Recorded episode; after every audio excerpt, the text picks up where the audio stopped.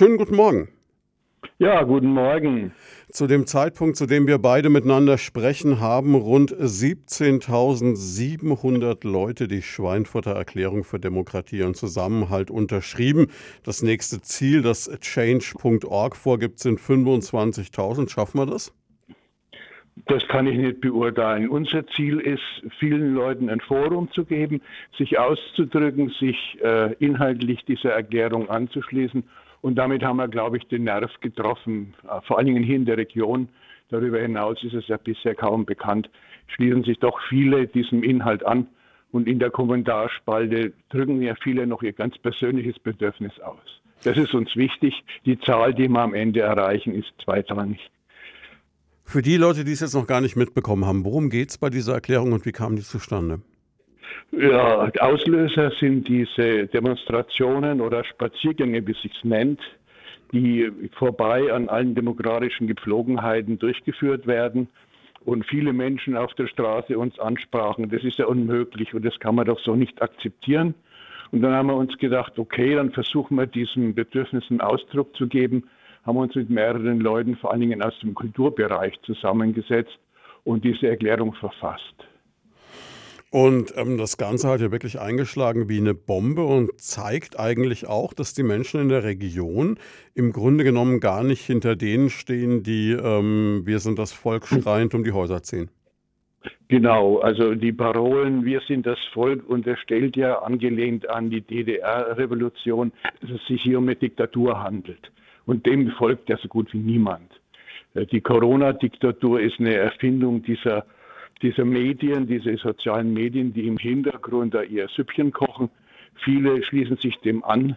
Ich war auch selber auf den Veranstaltungen, da werden einfach nur gerufen, auch für die Freiheit auf die Straße. Keine Inhalte, welche Freiheit, das erklärt sich eigentlich erst durch die Hetze im Internet, durch die sozialen Medien, die dann das Impfen verurteilen und ähnliche Dinge propagieren. Und man darf es auch nicht unterschätzen, dahinter steckt auch eine rechte Mobilisierungsstrategie gegen die Demokratie. Und das merken immer mehr Leute und wollen natürlich da sich dagegen positionieren. Oder umgedreht für die Demokratie positionieren. Wie geht es jetzt jemandem, der jahrzehntelang ja ähm, durchaus auch Veranstaltungen gemacht hat, als Betriebsrat, als Gewerkschaftler, der das Ohr so ein bisschen bei den Menschen in der Region hatte und seine Schweinfurterinnen und Schweinfurter auch kennt?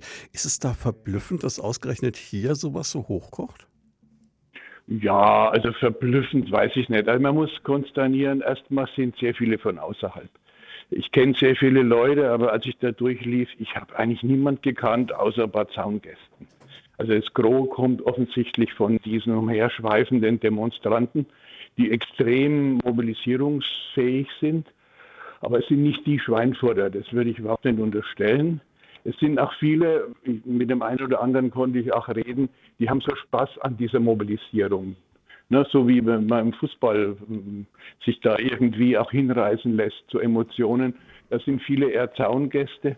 Gibt natürlich auch welche, die ernsthaft besorgt sind. Die muss man, denke ich, auch äh, wahrnehmen. Wenn es ums Impfen geht, da muss man reden, da muss man überzeugen. Aber die Basis muss halt auch sein, die Wissenschaft. Unsere aufgeklärte Demokratie ist auf Fakten angewiesen. Und wir brauchen eine faktenbasierte Diskussion. Auch nicht alle Maßnahmen sind richtig.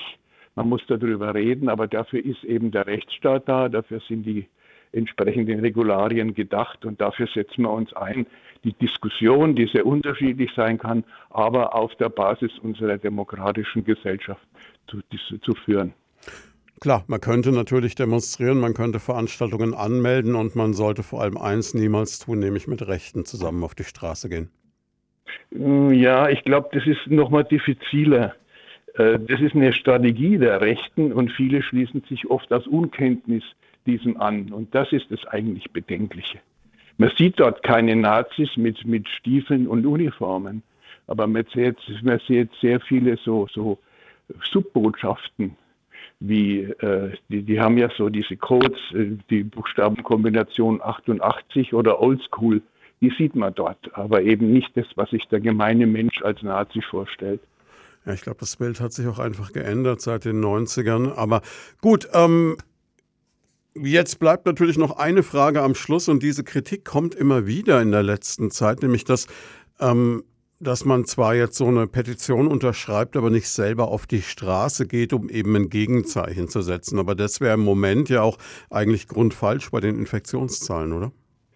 Ja, das ist ein Dilemma. Äh, eine Massenkundgebung wäre angezeigt. Dafür gibt es auch ein starkes Bedürfnis, schließt sich aber durch Corona aus. Wir planen äh, Aktionen, die Corona-konform sein werden und in Kürze auch erfolgen werden. Wir müssen nur überlegen, wie können da möglichst viele sich beteiligen. Und das geht wahrscheinlich nur sehr schwierig. Also wir sind in Überlegungen, aber es wird Veranstaltungen geben. Wird schon irgendwas verraten? Nein, verraten können wir noch nichts, weil wir auch noch nicht so weit sind. Das ist ja alles nicht so einfach. Wenn man verantwortlich handeln will, muss man die Veranstaltung anmelden, man muss sich dazu bekennen, man muss dann auch sicherstellen, dass es für die Beteiligten kein Risiko gesundheitlicher Art bedeutet. Und die Verantwortung müssen wir übernehmen, im Gegensatz zu den Spaziergängern, die diese Verantwortung ja eigentlich an die Polizei delegieren. Die ist dafür zuständig, dass keiner den Verkehr aus dem Verkehr zufällig da irgendein Demonstranten überfährt und ähnliche Risiken. Die, diese Verantwortung muss ich aber als Veranstalter auch annehmen und darüber diskutieren wir gerade. Mir ist aufgefallen, also gerade an diesem zweiten Weihnachtstag, wo es so richtig gekracht hat, dass äh, das Bedürfnis dafür wirklich da ist. Also mich haben, glaube ich, in dieser Nacht oder an diesem Abend fünf oder sechs Leute angeschrieben über Facebook, über WhatsApp und gesagt, Mensch, da müsste man was tun, da müsste sich was bewegen, genau. da muss man doch auf die Straßen. Und ich kann mir vorstellen, mhm. jetzt kriege ich das als kleiner Journalist nur ganz am Rande mit. Bei Leuten, die so mehr in Schweinfurt bekannt sind, wird das nochmal eine ganz andere Nummer gewesen sein, oder? Ja, äh, gut, auch Corona-bedingt war ich jetzt auch nicht jeden Tag immer unterwegs, aber in der Zeit, in der ich unterwegs war, haben mich sehr viele angesprochen, ja. Es ist ein Bedürfnis da, dieser Behauptung, sie seien das Volk, tatsächlich das Volk entgegenzustellen, nämlich die große, große Mehrheit, die sich impfen lässt und die Demokratie verteidigen will. Wir sagen mal vielen Dank fürs Engagement.